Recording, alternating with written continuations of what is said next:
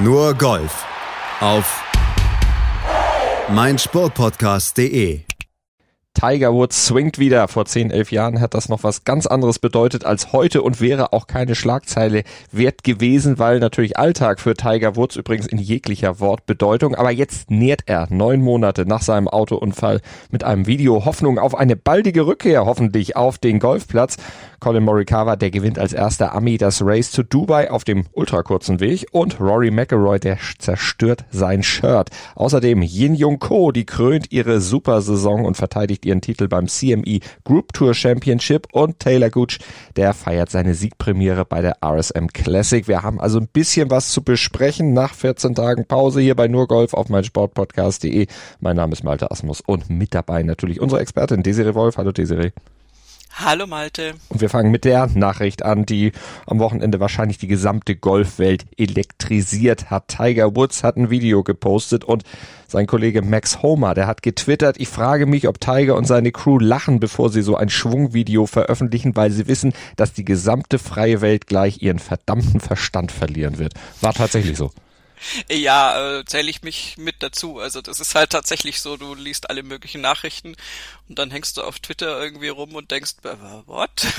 Und er hat es natürlich auch, ähm, ich meine, der macht das jetzt erstens nicht selbst und zweitens auch nicht äh, irgendwie zum ersten Mal, äh, lediglich übertitelt mit Making Progress und dann hast du ein äh, ultra kurzes, drei Sekunden ähm, Video, äh, was ihn auf der Range zeigt ähm, und also mit einem, wie so, so einem Kompressionsstrumpf über, über dem rechten Bein. Und er schlägt halt einen Wedge. Und also du hast, hast gerade nur den Durchschwung, den du siehst. Und ähm, das sieht auch alles irgendwie schon ganz, ganz beweglich aus und ganz Tiger Woods ähnlich aus und dann kannst du natürlich anfangen zu analysieren, dass da ja schon ganz viele Divots sind und dann ein ganzer Sack voll Bälle liegt und dass es also offensichtlich nicht nur ein Schlag war und dass er einen Trackman dahinter hat und so weiter und so weiter. Und ähm, dann sind alle ganz aufgeregt und ähm, ich gebe zu, ich war es auch. Da, wo ich manchmal abschlag, wenn ich denn mal Zeit habe zum Golfspielen, sind auch immer ganz viele Divots. Das heißt aber nicht, dass die von mir sind. Äh, okay, ja, aber du hast vielleicht auch nicht die Facilities, die Tiger Woods hat. das ist völlig korrekt. Nein, aber das ist natürlich wirklich eine Nachricht. Da freuen sich alle drüber. Und auch Justin Thomas hat natürlich getwittert. Ähm, er hatte vorher schon getwittert zu Rory McIlroy und dessen Emotionsausbruch auf der European Tour. Da kommen wir ja gleich noch zu. Hat gesagt, gefiel ihm. Das fand er wirklich sehr, sehr gut. Aber das Video von Tiger, da hat er geschrieben, das liebe ich hier mehr. Ja, ähm, das, also ein zerrissenes T-Shirt von Rory ist natürlich auch in der Golfwelt eine Meldung wert und ähm, aber es war dann klar, also es war eben relativ zeitgleich dazu, dass das Tiger Woods Video kam und dann ja. gab es kein Halten mehr und da kann ich die Prioritätensetzung von Justin Thomas sogar verstehen und äh, er war ja nicht der Einzige, der reagiert hat. Der, meiner Ansicht nach beste Tweet, wenn wir gleich mal prämieren, kommt von Phil Mickelson. da musste ich sehr, sehr lachen, weil er also nur geschrieben hat, er hängt also in Montana rum und findet es ganz großartig, dass Tiger wieder äh, die Schläger schwingt. Ähm, da schreibt dann, ja, ich weiß, er kann es nicht aushalten, dass ich auch nur einen einzigen Rekord behalte äh, und so nehme ich mal an, dass er der Älteste werden möchte, der äh, jemals ein Major gewonnen hat. Ähm, ich sag nur so viel, bring it. Also dann mach halt so ungefähr. Also er sieht schon seinen, seinen, seinen Rekord gefährdet, den er hält. Wurde aber von seiner, ich glaube, Schwester war es sofort eingenordet, von wegen so, hey, jetzt mach mal halblang, der hat noch ein paar Jahre, bis er so alt ist wie du. Es war sehr erfrischend, aber ja, also du hattest vorhin auch schon Max Homer zitiert. Äh, natürlich gehen da alle ab wie Schmitz Katze ja. und ähm, das ist auch verständlich, weil ein Tiger in einer Comeback-Form, so wie er sie beim letzten Comeback hatte, und das ging übrigens genau gleich los, da gab es nämlich auch so ein Video, da hat er zwar das Strümpfchen nicht angehabt, weil er natürlich da diese Beinthematik nicht in der Form hatte, ähm, aber da war, hat er genauso ein Video gepostet und so nach dem Motto, ja, jetzt schauen wir halt mal und ähm, was dann kam, wissen wir alle. Oh. Also insofern ist das mit Phil Mickelsons äh, Bedenken jetzt nicht ganz ungerechtfertigt. Also hoffen wir mal, dass es dann nicht mehr allzu lange dauern wird. Das heißt jetzt erstmal natürlich noch gar nichts, dass es jetzt unmittelbar bevorsteht ja. oder so, sondern erstmal schon gut, er hatte keine Manschette mehr um, sondern nur den Kompressionsstrumpf und er kann eben offensichtlich wieder schwingen und Toni Finnau, der hat es glaube ich am besten auf den Punkt gebracht. Toll, dass die große Katze wieder die Stöcke schwingt. Und wir schwingen rüber zur European Tour, DP World Tour Championship, Jahresendturnier auf der European Tour und der strahlende Sieger Colin Morikawa, der hat mich nicht nur das Turnier gewonnen mit minus 17 Dreischläge vor Matt Fitzpatrick und Alexander Björk, sondern der hat auch die Jahresendwertung, die Gesamt Leistung äh, oder seine Gesamtleistung so abgerufen, dass er am Ende auch das Race to Dubai gewinnt und das hat er auf einem ganz ganz kurzen Dienstweg gemacht. Wenn wir mal auf seine Resultate auf der European Tour in diesem Jahr schauen, dann fällt auf, er hat gut, er hat The Open gewonnen und er hat natürlich auch dann das DP World Tour Championship gewonnen. Er hat bei der WGC FedEx St. Jude Invitational, auch ein Turnier, was von der European Tour und der PGA Tour veranstaltet wird, einen geteilten 26. Platz geholt und er hat ansonsten bei der US Open noch den vierten Platz geholt, aber er hat nur ein einziges reguläres, nur von der European Tour veranstaltetes Turnier gespielt, die Aberdeen Scottish Open. Das war die Vorbereitung auf die Open und da war er gerade mal geteilter 71. geworden. Also der hat im Grunde die Jahresendwertung gewonnen, ohne wirklich auf der European Tour zu spielen. Ist doch eigentlich auch irgendwie nicht gerecht. Ja, das ist die alte Diskussion, kann ich auch verstehen. Äh, du hast eine Sache unter den Tisch fallen lassen, nämlich das WGC Workday Championship, was er auch noch gewonnen hat und was eben auch co-sanktioniert ist. Und insofern der kurze Dienstweg, den hat er sehr, sehr professionell beschritten, weil er sich genau die Sachen in Anführungszeichen rausgepickt hat. Äh, ganz ehrlich, ist natürlich auch Zufall. Ähm, die, die auf, auf beiden Touren letztendlich zählen und äh, insofern kam dann diese Häufung von Punkten zustande. Auch Billy Horschel ist ja auf Platz zwei gelandet als Amerikaner, der jetzt auch nicht übermäßig oft auf der European Tour auftaucht. Ähm, das ist immer wieder schade für die Spieler, die ihr ganzes Leben in Anführungszeichen auf der European Tour verbringen und äh, da ja ein Jahr aus spielen und auch ähm, viele Siege einfahren und mehrere Siege pro Jahr einfahren weil natürlich die Spieler, die auch auf der PGA Tour unterwegs sind, ähm, gerne mal dann rüberkommen und die größeren Events gewinnen. Also da ist es zum Beispiel auch ein John Rahm gemeint, der dann natürlich bei der Rolex Series zuschlägt, auch in, auch in Turtle Hatton, die ja gar nicht mehr so oft auf der European Tour aufschlagen und insofern ist das, das Wertungsgewicht ganz klar äh, eigentlich außerhalb und ähm, das ist, kann man natürlich dahingehend rechtfertigen, dass man sagt, na ja, also ein Major ist ja viel, viel höher einzuschätzen als ein normales European Tour Turnier mhm. und, und ein WGC auch und das Teilnehmerfeld ist ja viel hochkarätiger. Ja gut, beim WGC, da sind viele, also ich, ich könnte mir vorstellen, das müsste man jetzt kurz mal verifizieren, dass da überhaupt kaum ein European Tour Spieler, der nur European Tour spielt, dabei ist, weil das ja schaffst gar nicht möglich ist. Sagen, schaffst es ja gar nicht unter die Top 50 in der Weltrangliste, wenn eben, du da nur auf der einen Tour hängst und dann eben noch auf der Tour hängst, wo es eben kaum Punkte gibt. Eben, also das ist dieses Unge Ungleichgewicht zwischen European Tour und PGA Tour.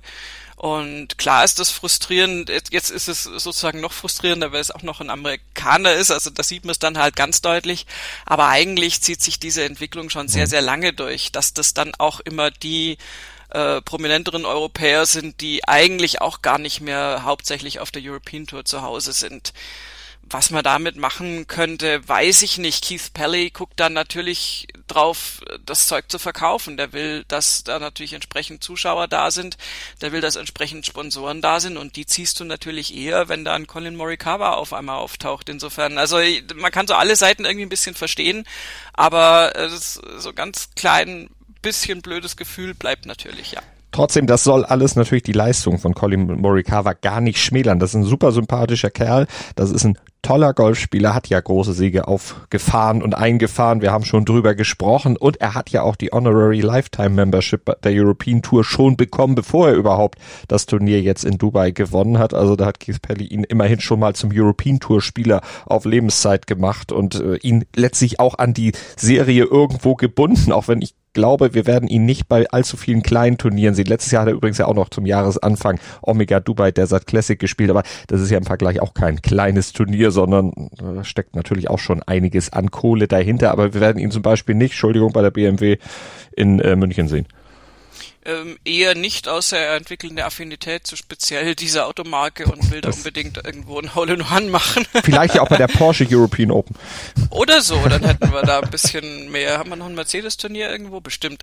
Ähm, nein, ähm, das Ding ist bei Colin Morikawa, du musst ja, also das ist ja das, das, das Allerschlimmste eigentlich, finde ich, so, so emotional, dass er natürlich da gewinnen möchte und dass es für ihn natürlich viel bedeutet, jetzt diese Jahreswertung gewonnen zu haben und auch das Turnier gewonnen zu haben. Aber trotzdem ist ja in seiner Priorisierung das Einzige, was jetzt noch in Anführungszeichen zählt, er hat ja schon unglaublich viel erreicht, die Weltranglistenposition Nummer eins und die kriegt er eben nicht, wenn er in Europa spielt. Deswegen, ähm, oder jetzt, also jedenfalls nicht, also da wird er die Punkte nicht in dem Maße sammeln. Und insofern ist es, ist es so, das ist eben so ein bisschen die Krux und ich glaube, das ist auch das, was du meintest vorhin, dass, dass er eigentlich ja wo völlig anders, wo so, so ganz andere Ambitionen hat und dann so im Vorbeigehen halt mal den Europäern dann noch irgendwie die Titel wegschnappt und also das, das bleibt natürlich auf der anderen Seite. Ich meine, Colin Morikawa, was er da abgezogen hat, war extra klasse, kannst ja. du echt nichts anderes sagen.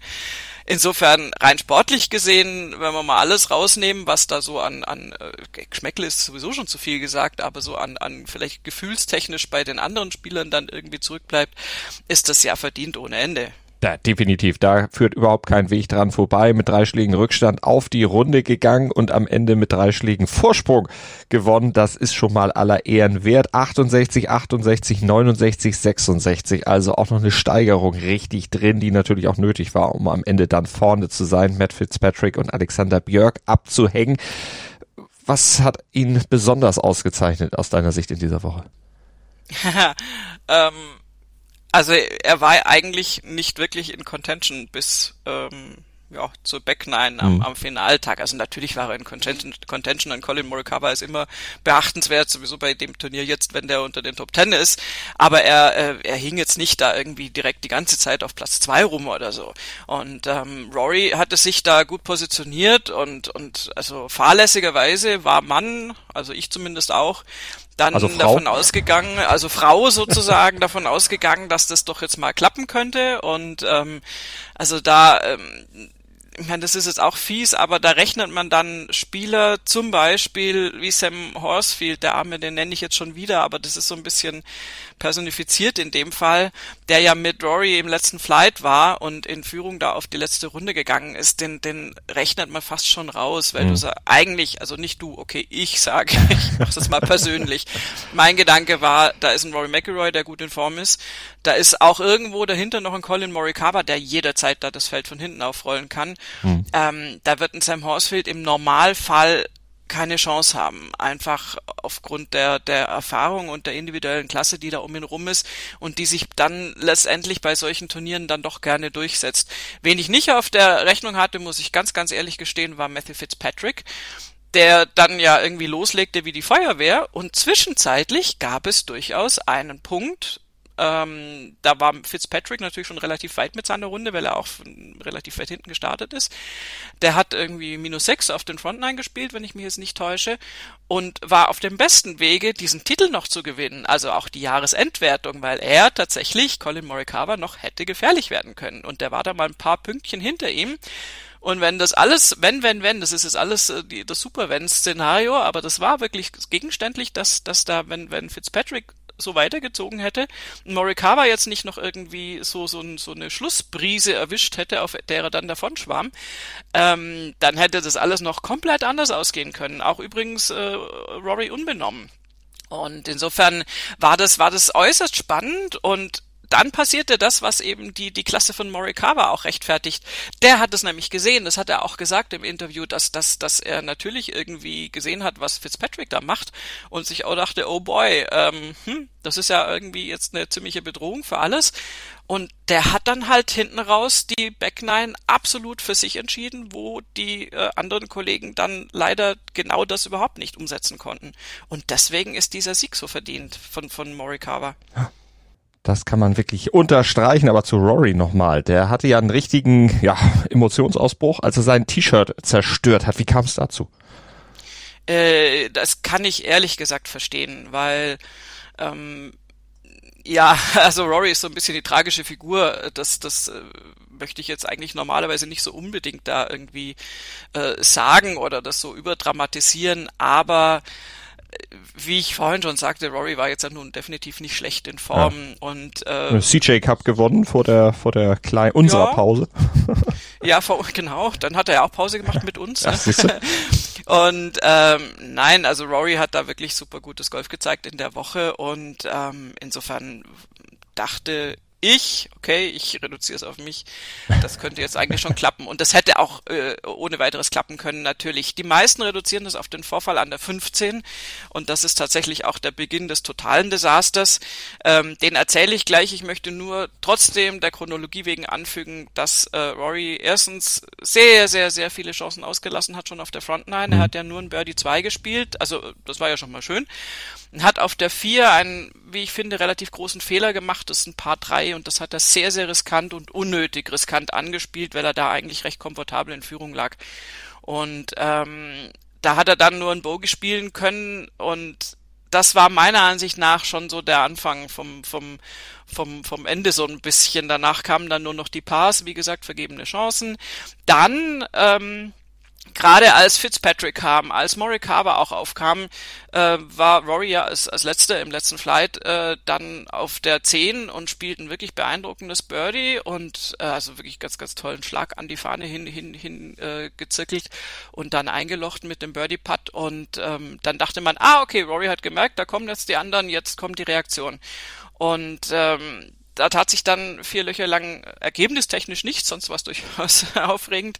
Und an der 15 hat er dann den zweiten Schlag äh, an die Fahne äh, gespielt und eben leider sehr wörtlich. Also der oh. hat den, den Flaggenstock touchiert und ist, also der war auch ganz weit unten, also der wäre fast reingegangen, der hätte fast einen Igel eingelocht eigentlich, hatte aber so viel Power natürlich auf diesem Schlag und der ist frontal an diesen Flaggenstock hin, dass der wirklich mehrere Meter abgeprallt ist und in eine nicht übrigens äh, ganz ganz tolle Lage in den Bunker, der natürlich das Grün da ähm, um, umrandet hat, äh, zurück ist. Und daraus resultierte dann ein Bogey, weil weil äh, Rory das Up and Down nicht geschafft hat. Und danach war einfach der Wurm drin. Dann kam 16 Bogey, dann hat er auf der 18 noch ein Bogey gespielt und du hast einfach, du hast einfach auch gemerkt, also das ist wirklich, das ist absolutes Pech, weil der Schlag war natürlich fantastisch. Der war perfekt aufs Loch gezielt und dass dann der Flaggenstock, ich meine, man hätte ihn natürlich weiter nach hinten und mit ein bisschen Backspin und so, das wäre natürlich auch alles äh, schön gewesen, aber, aber, also wie gesagt, das war kein schlechter Schlag und der bringt dich komplett aus dem Programm. Mhm. Und ich kann so ein bisschen nachvollziehen, dass er da auch nicht mehr richtig Fuß gefasst hat. Und parallel dazu ist natürlich Morikawa dann auch jetzt nicht unterwegs und spielt nur so irgendwie äh, gerade so irgendwie händeringend seine Pars, sondern Morikawa macht das, was Fitzpatrick auf den äh, Front Nine gemacht hat. Der spielt nämlich äh, fünf Birdie Sins auf den Back Nine, unter anderem eben 14, 15. Die beiden Bogielöcher, also 15 war das erste Bogiloch von, von Rory und auf der 17 und auf der 18. Und das ist ja alles mehr oder weniger vor Rorys Nase passiert. Das hat der alles mitgekriegt und dass du dann irgendwann sagst, ja meine Güte, also jetzt irgendwie ist doch auch alles doof, ähm, kann ich auch nachvollziehen. Und an einen Morikawa in dieser Form, der da auf den letzten fünf Löchern noch vier Birdies spielt, da kommst du dann nicht mehr ran, wenn das dann schon so läuft. Und insofern äh, ist das, das zerrissene T-Shirt von Rory, äh, ich, ich habe mich zwar gefragt, wie man das genau macht, aber ja gut, der hat halt einfach an seinem Kragen gerissen, weil er irgendwo Dampf ablassen musste, mhm. wahrscheinlich.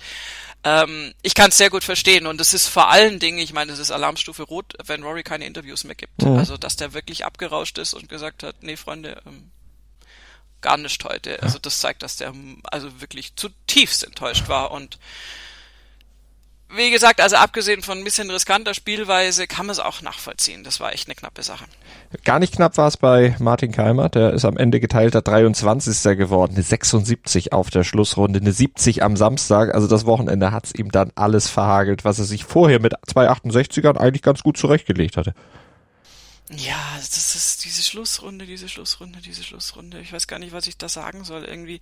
Ähm, ich, aber also was was bei bei Keimer auch manchmal irgendwie fehlt, weil er kann ja so tolles Golf spielen theoretisch, aber er er nimmt es auch mit einer äh, fast schon übermenschlichen Gelassenheit, so alles. Und, und, und also bei ihm würde ich mir mal ein zerrissenes T-Shirt wünschen, ganz ja. ehrlich. Ich zahl's auch, Martin.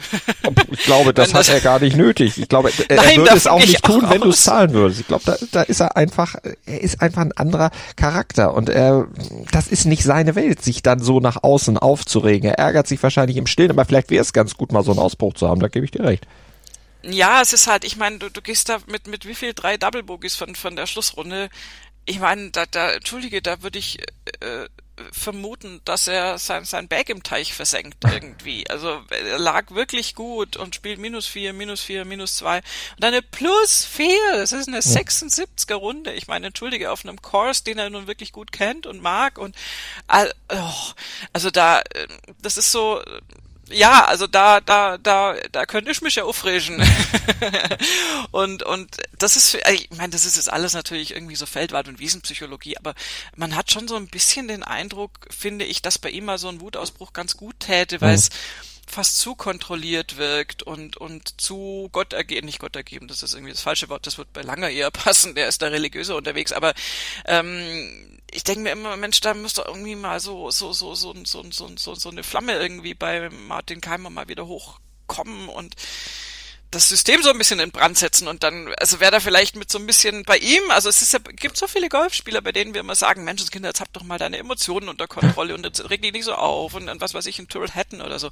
Aber im besten Fall äh, ziehst du ja auch Energie daraus und bei mir ist, vielleicht können wir es so neutraler formulieren, ich, ich, ich krieg von Martin Keimer sozusagen manchmal den Eindruck, dass da zu wenig Gesamtenergie irgendwie im System ist mhm. im Moment. Also das war ja alles schon mal ganz anders und und das ist so schade irgendwie. Also aber mei, was willst du machen von außen? Mhm können wir nur feststellen und äh, entsprechend ansprechen. Umsetzen muss erst natürlich 44. Platz von Maximilian Kiefer. Der ist da schon dann etwas besser. Der hat natürlich die Tourkarte dann auch für die nächste Saison dann auch sicher als 52. insgesamt im Race to Dubai. Er kann eigentlich auf eine ganz gute Saison eigentlich zurückblicken.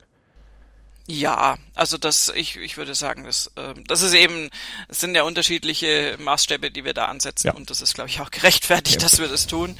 Und ähm, äh, es sind tatsächlich alle Spieler, die jetzt bei dem Turnier gespielt haben, bis auf Sergio Garcia und Patrick Reed haben die Tourkarte fürs nächste Jahr. Ähm, und äh, bei Patrick Reed freut es mich so ein bisschen, dass er noch nicht unter diese Honorary Membership gefallen ist, aber das ist jetzt völlig unqualifiziert. Streicht es raus. Naja, so eine Ehrenmitgliedschaft muss man sich ja auch verdienen und äh, ja, ne, ja. Da, da fehlt dann vielleicht doch ein bisschen was, um ein würdiges Aushängeschild zu sein. Da wird Keith Pelly sich schon ja. Gedanken gemacht haben.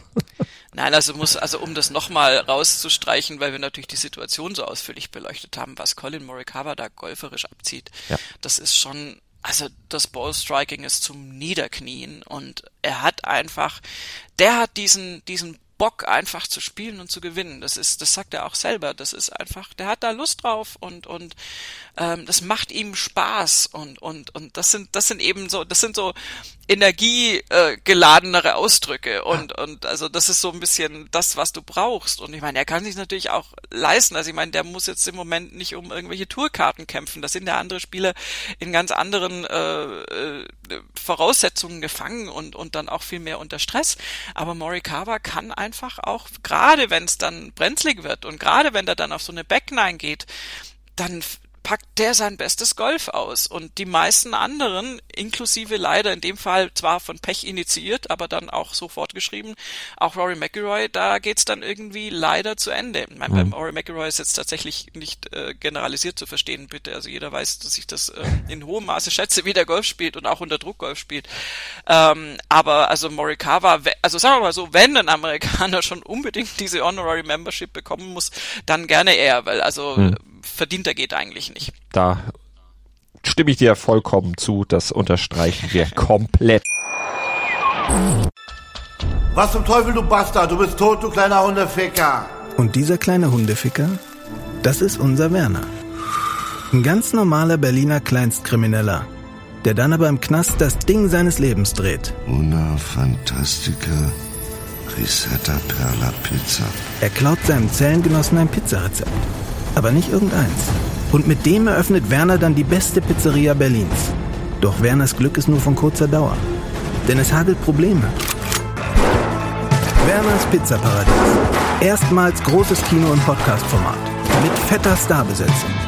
Alina But, Kida Ramadan, Edin Hasanovic, Oliver Koritke, Ralf Richter, Ben Becker, Winfried Glatzeder, Anna Schmidt und viele mehr.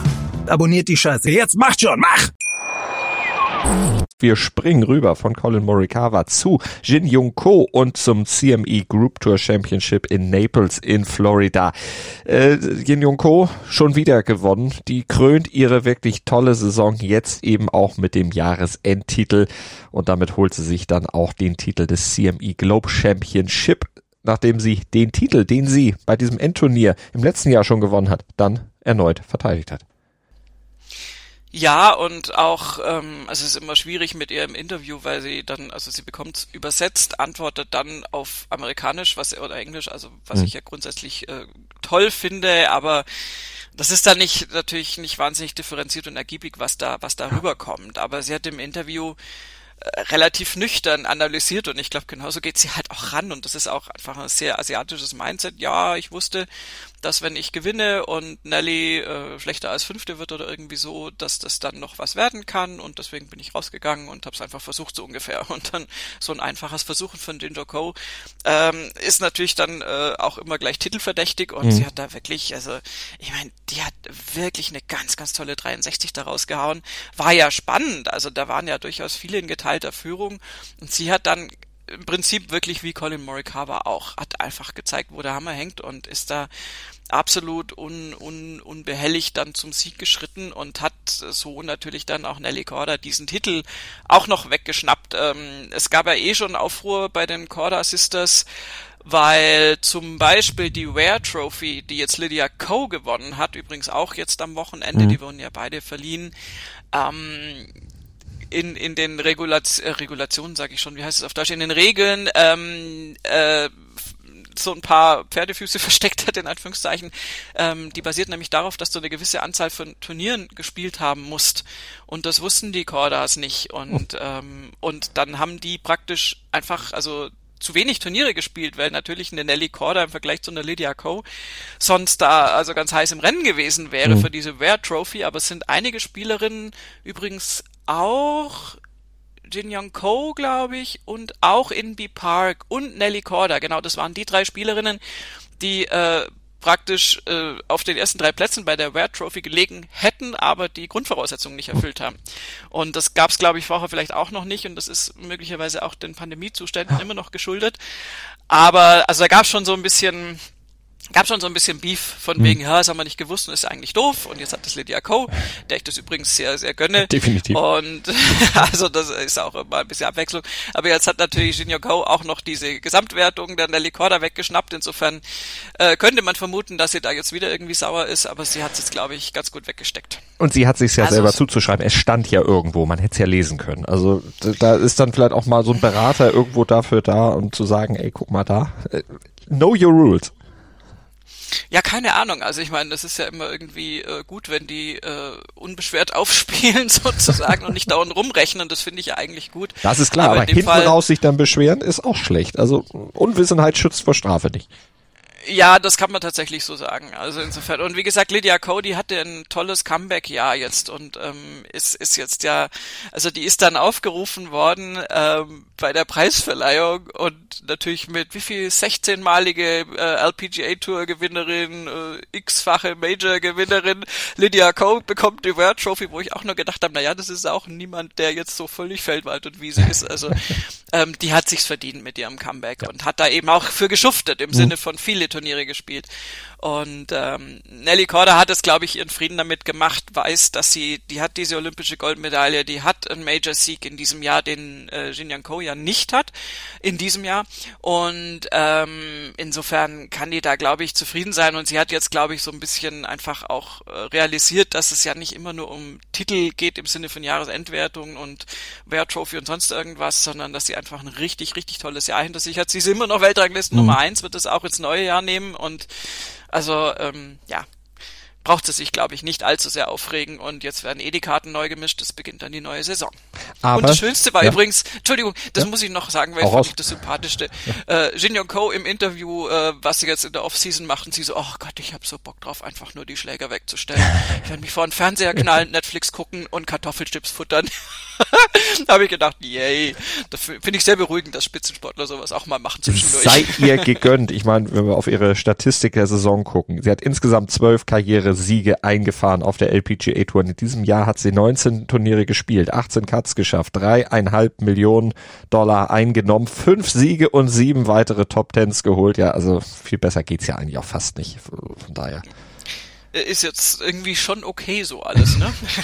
ja, kann man, kann man tatsächlich so unterstreichen. Lass uns noch kurz auf die deutschen TeilnehmerInnen gucken, äh, Nehmerinnen gucken bei diesem Turnier. Esther Hensel hat geteilte 40.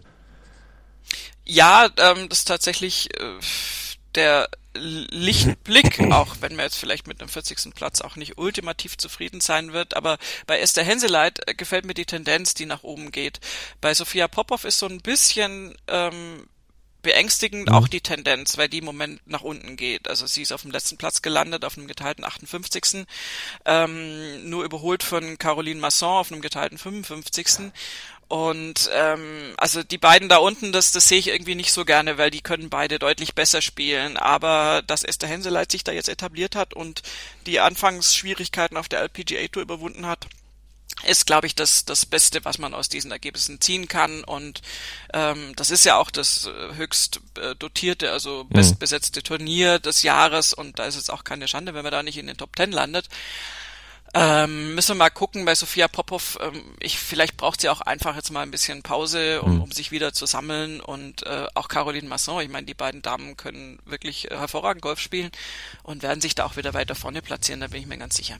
Podium nochmal kurz zusammengefasst. Jin Young Ko mit minus 23 vor Nasa Hataoka bei minus 22 und den dritten Platz teilen sich Mina Harrigay mit minus 18 und Celine Boutier mit ebenfalls minus 18. Und wir gehen rüber zur RSM Classic, denn wir haben ja noch einen. Die PGA Tour müssen wir noch zusammenfassen. Taylor Gooch, sein Premierensieg, den hat er gefeiert bei diesem Turnier in Sea Island, Georgia mit minus 22, drei Schläge vor Mackenzie Hughes und vier Schläge vor Sebastian Munoz.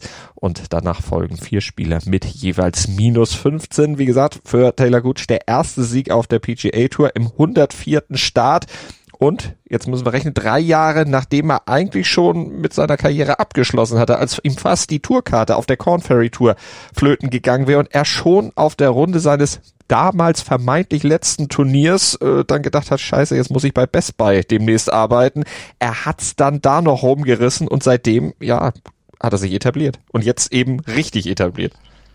Oh ja, äh, ist eine Geschichte, die wir ja durchaus öfter haben. Wir hatten ja auch einen James Hahn, der Schuhverkäufer war und solche solche äh, Scherze. Ähm, das ist alles dann äußerst wenig lustig, wenn wenn wenn man in der Situation steckt, stelle ich mir vor. Ähm, aber Taylor Gooch hat sich da durchgebissen und ähm, hat jetzt wirklich, also das ist jetzt auch nie, kein kein One-Hit-Wonder. Er hat in dem Jahr wirklich schon gute Leistung gezeigt. Er war Fünfter beim Players dieses Jahr ähm, mit absolut der riesen. Also es ist ja ein wirklich top besetztes Turnier und ähm, hat auch im CJ Cup äh, richtig tolle 62 geschossen in der Schlussrunde und ist dadurch noch in der, so ein bisschen in the Mix gekommen mit mit McElroy, Morikawa und, und und Ricky Fowler. Da, da hat ja, wie wir schon wissen, ähm, dann Rory McElroy sich durchgesetzt, aber also eine Schlussrunden 62 im CJ Cup ist schon auch äh, eine Nummer und jetzt dieser Sieg, den er auch als Führender in den Schlusstag gehend ähm, heimgebracht hat und souverän heimgebracht hat. Allein der der letzte Putt, den er auf der 18 gemacht hat, das war mega. Also er hätte Ja. ihn überhaupt nicht gebraucht natürlich, der war ja drei Schläge in Führung oder zwei Schläge in Führung und hat hat den einfach dann noch also ganz ganz flockig aus ähm, erheblicher Entfernung dann noch reingemacht und da, damit nochmal unterstrichen, warum er genau diesen Sieg verdient hat. Also das ist schon eine, eine tolle Sache und ähm, und insofern hat, hat Taylor Gooch diesen Sieg verdient und der ist auch wirklich ein, ein super netter Typ. Also das ist jetzt völlig golfrelevant mal wieder. Oh, gehört aber auch aber äh, nein, aber er wurde äh, er wurde zum Beispiel gefragt nach seinem Vornamen, weil er ja Taylor mit also Talor geschrieben ohne das Y und und äh, hat dann erzählt, ja, das wäre irgendwie so Familientradition. Also praktisch auf der Seite seiner Mutter würden praktisch alle so ungewöhnlich geschrieben werden. Also sie heißt wohl Amber, aber mit A-M-B-R-E, weißt du, oder irgendwie so eine Kimberly ah. oder sowas mit I hinten und ach, was weiß ich, also alles, also ich, ich würde ja sagen, falsch geschrieben, aber gut. Böse jeder, könnte man jetzt jeder, klingt ein bisschen, als wenn er aus dem Osten kommt, aber das ist jetzt böse. Ja, das, das ist sehr böse, aber, aber es ist so dieses, dieses äh, permanente Streben nach äh, Einzigartigkeit, die sich dann in anders Schreiben von irgendwelchen Namen ausdrückt, habe ich jetzt noch nie so verstanden, aber gut, ähm, wie auch immer, aber er meinte dann eben, er wurde dann gefragt, ja, wie das dann bei seinen eigenen Kindern wäre, ob er diese Tradition fortsetzen würde. Und er meinte nur, nee, er würde die nie diesem Stress aussetzen, den er die ganze Zeit damit hatte, weil er natürlich dauernd falsch geschrieben ja. wirst und, und, und falsch ausgesprochen und was weiß ich was alles.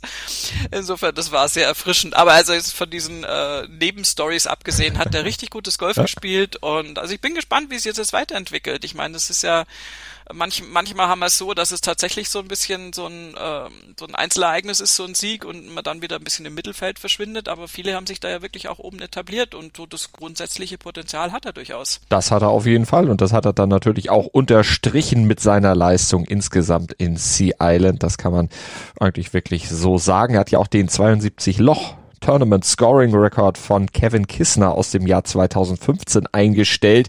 Ja, und er ist der erste Spieler, der eine 64 oder besser in der finalen Runde äh, schlägt seit Joachim Niemann, der hat das 2019 beim Military Tribute at the Greenbrier geschafft, da hat er auch eine 64 gespielt. Also das sind schon wirklich richtig gute Zahlen, die er da vorzuweisen hat. Eine richtig gute Zahl hat auch Tyler McCumber äh, vorzuweisen, der ist geteilter Vierter am Ende geworden, der hat eine 60 gespielt. Ja, äh, Hammerrunde. Wo man denkt, Mai, der eine wäre schon cool. Es ja. geht ja immer um das. Oder zwei. Ja, Jim Fury weiß, wovon wir sprechen. Ja, genau. Jim Fury, genau. Äh, ja, das ist natürlich also Hammerrunde und das ist also das das ist wirklich schlimm, weil eine 60 ist unfassbar beeindruckend. Bogey frei natürlich auch, ein Eagle, der Rest Birdies. Mhm. Ähm, aber der hat natürlich auf den Frontline äh, erheblich äh, schon Vorarbeit geleistet mit sechs Birdies und ähm, und dann denkst du natürlich auch, auch als Zuschauer, ich meine, ich hoffe mal, dass ihm diese Denkerei erspart blieb, denkst du dann natürlich die ganze Zeit, ach komm, mach noch eins, komm, mach noch eins mehr. Also es ist so, diese 60 wird total ihres Wertes beraubt, wenn man ja. dauernd denkt, ah, eine 59 war ja noch viel aufregender. Insofern, also nein, das machen wir jetzt mal nicht. Diese 60 ist ein absolut tolles Ergebnis und ähm, ja, der hat da also wirklich, man hat sich da ja auch äh, dann ordentlich nach oben verbessert um 31 Plätze, also ist ja. auf Platz 35 ja. gestartet und kam dann mal mit einem geteilten vierten raus hat sich das auch, glaube ich, sehr, sehr lang anschauen dürfen. Dann, der wird ewig gewartet haben, bis da mal alle drin waren dann. Und insofern, ähm, also Heads off zu Tyler McCumber. Ja. Ähm, der hat, der hat richtig gute Arbeit geleistet an dem Sonntag. Sebastian Munoz, der hatte das ja in der ersten Runde schon geschafft, auch eine 60. Und das ist auch natürlich besonders, dass eben zwei Spieler bei einem Turnier gleich dann eben 60 oder besser spielen. Das ist schon sehr, sehr, sehr, sehr stark. Jim Furyk, du hattest ihn eben angesprochen, die 58 2016 bei der Travelers Championship. Das war natürlich legendär, aber da brauchst du wahrscheinlich auch die historische Ruhe eines Jim Furyk, um das dann tatsächlich ins Ziel zu bringen. Möglicherweise, wobei Jim Furyk äh, ja Ach, das ist jetzt sehr böse.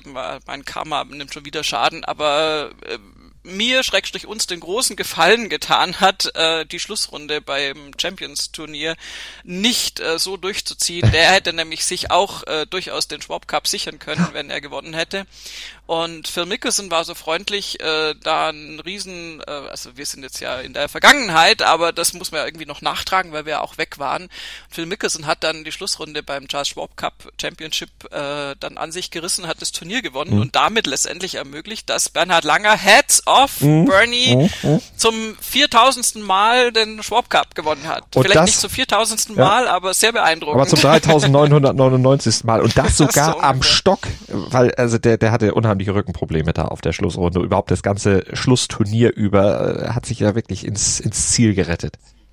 Ja, ja, aber Hammer. Also der, also auf der auf der Halbzeit in Anführungszeichen, also Freitagabend muss das ganz furchtbar gewesen sein und hat sich dann auch nicht großartig behandeln lassen, weil er gesagt hat, das macht es tatsächlich jetzt gerade nur noch schlimmer mhm. und hat dann am Samstag eine Runde rausgefeuert, die ihn sowieso dann erstmal wieder in die Tabellenregion, sage ich jetzt mal, vom Fußball inspiriert gebracht hat, ähm, wo die Titelverteidigung äh, möglich wurde und äh, er hat dann mit einem guten Ergebnis und Phil Mickelson mit dem Sieg, den er da dann noch äh, eingefahren hat, ähm, mal richtig äh, gezeigt, äh, dass er da trotz Rückenproblemen und trotz hohen Alters nicht abzuschreiben ist. Und wie gesagt, da hat Jim Furyk jetzt mal nicht mit stoischer Ruhe das Ding durchgezogen und hat eben das nicht gewonnen. Und ähm, ja, also ich, ich habe irgendwie, da hat sich auch jeder für Bernhard Langer ja. gefreut. Jim Furyk wird das noch diverse Male wahrscheinlich nach Hause fahren.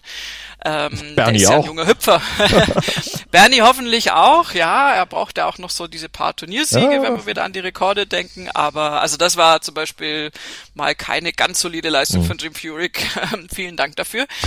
Aber ja, also ähm, das, das ist jetzt, ähm, jetzt bin ich abgeweicht, äh, abgeschweift vom Thema. Es tut mir leid. Das Aber das macht ja gar nichts. Bernie gehört immer da rein. Er ist immer dabei und über ihn müssen wir natürlich auch sprechen.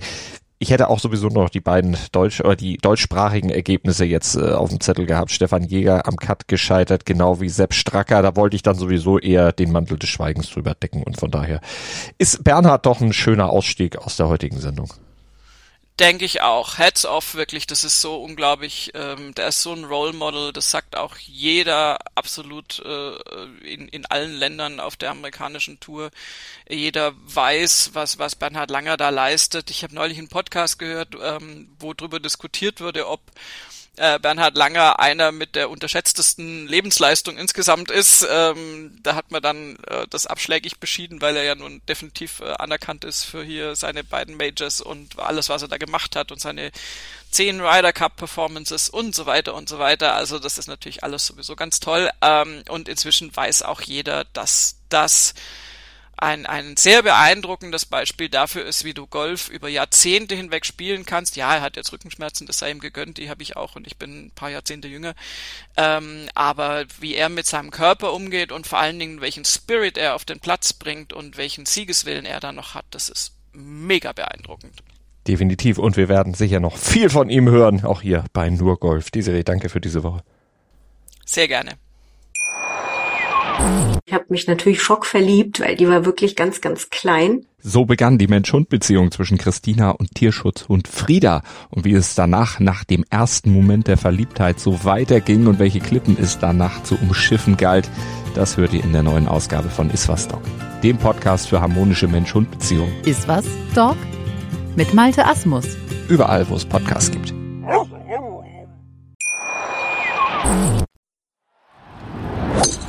Nur Golf. Auf meinsportpodcast.de